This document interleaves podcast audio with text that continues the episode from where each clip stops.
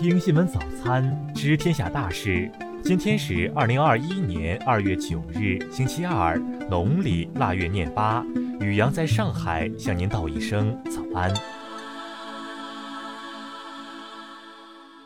先来关注头条新闻：法国记者出书，马航 MH 三七零失事或与美国军演有关。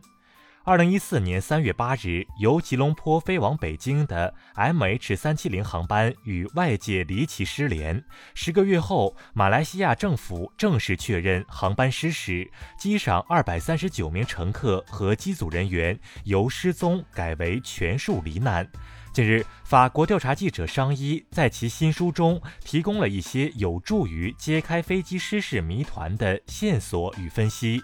商一指出，这架飞机的信号是分阶段逐渐消失的，这表明飞机在失事前受到了干扰。他推测，这可能是由一架预警机在周围屏蔽了客机的信号所造成的。在客机失事时，代号分别为“天虎”和“金色眼镜蛇”的两个军事演习在相同海域展开，其中均有美方参与。商一在书中写道：“这非常具有讽刺意味。这么多船只和飞机因军演而预先部署在此，本应是救援的天赐良机，然而却都无法确认 MH 三七零在失事当日的行踪，连美方的雷达也保持了令人震惊的静默。对于这样一个事实，该有什么合理的解释呢？”再来关注国内新闻，国务院联防联控机制日前指出，原则上来自低风险地区的群众可进行十比一混样检测，中风险地区可进行五比一混样检测，高风险地区及重点人群需一比一单样检测。外交部昨日介绍，目前中方已向巴基斯坦等五十三个发展中国家提供疫苗援助，已经和正在向二十二个国家出口疫苗。最高检昨日表示，检察机关严厉打击侵犯知识产权犯罪。二零一六年至二零二零年，全国检察机关批准逮捕两万八千余人。数据显示，截至二零二零年底，我国农业社会化服务组织数量超过九十万个，农业生产托管服务面积超十六亿亩次。教育部日前印发通知，要求加强高考报名资格审核，严厉打击高考移民，切实维护招生秩序。近日，交通运输部、海关总署、国家移民管理局联合发布公告，暂停部分航运公司所属船舶在我境内实施外国籍船员换班。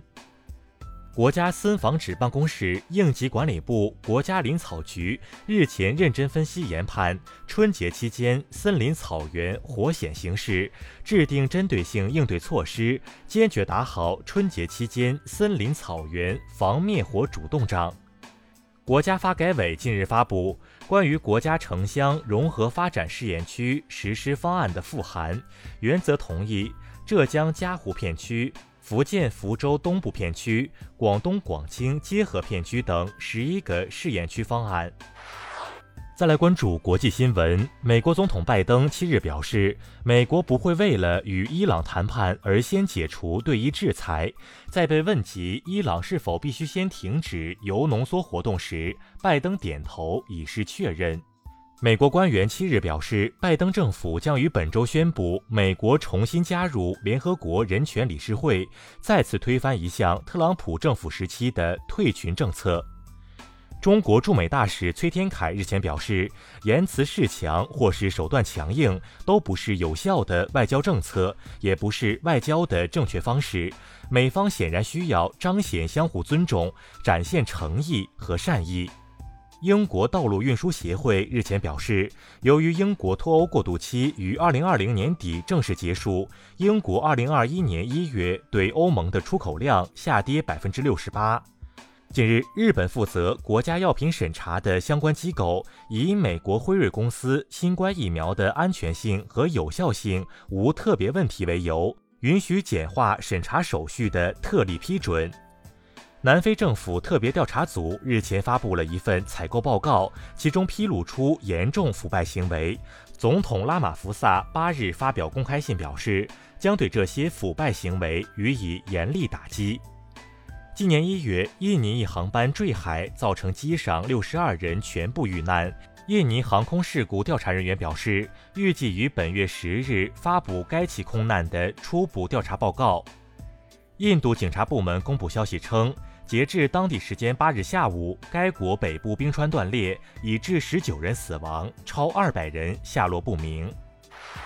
再来关注社会民生新闻。二零二零年，广西籍护士梁晓霞前往援鄂期间因病去世，年仅二十八岁。广西壮族自治区人民政府近日公布消息，同意评定其为烈士。昨日，备受舆论关注的错换人生二十八年案二审宣判，法院驳回了姚某及其生父母的上诉，维持一审姚某获赔逾七十六万元的原判。因杀害防疫志愿者，哈尔滨市人民检察院昨日依法以涉嫌故意杀人罪对犯罪嫌疑人陈成龙批准逮捕。任城监狱疫情案昨日一审宣判，山东省监狱管理局原副局长等五人分别以玩忽职守、妨害传染病防治等罪名获刑。中消协昨日发布二零二一年春节消费提示，提醒广大消费者防疫意识不能丢，积极践行光盘行动，安全理性过春节。再来关注文化体育新闻，亚足联八日发布通告称，因未满足有关于期应付款的强制性准则，亚足联独立准入审核机构决定撤销山东队在二零二一赛季亚冠联赛中的参赛资格。关于近日东京奥组委主席森喜朗发表的歧视女性言论，东京奥组委七日发表相关声明，强调性别平等是东京奥运会和残奥会的基本原则之一。央视春晚日前举行第四次联排，本次联排在节目整体的娴熟度、配合度、流畅度上有了极大的提升，各类节目在多次排练后更加成熟。公安部昨日发表《二零二零年全国姓名报告》，王、李、张、刘、陈依旧名列前五，人口总数占全国户籍总人口的百分之三十点八。